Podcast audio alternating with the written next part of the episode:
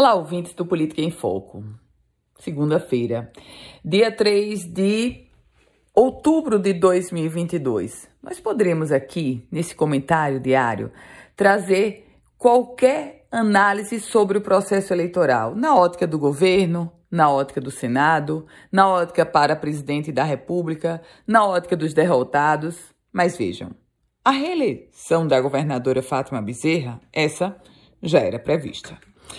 A eleição de Rogério Marinho para o Senado Federal também era uma grande tendência. O que surpreende é a composição para deputado federal e para deputado estadual. E nesse contexto, o PL, o Partido Liberal, presidido pelo deputado federal João Maia, sai gigante das urnas do Rio Grande do Norte.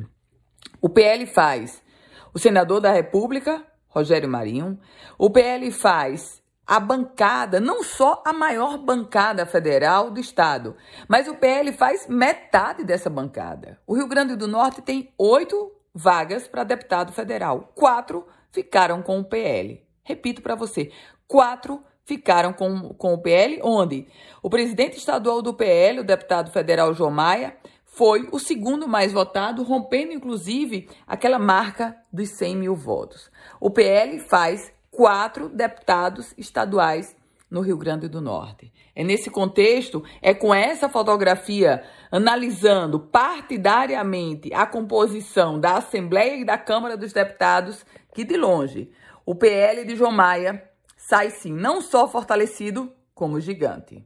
Eu volto com outras informações aqui no Política em Foco com Ana Ruth Dantas.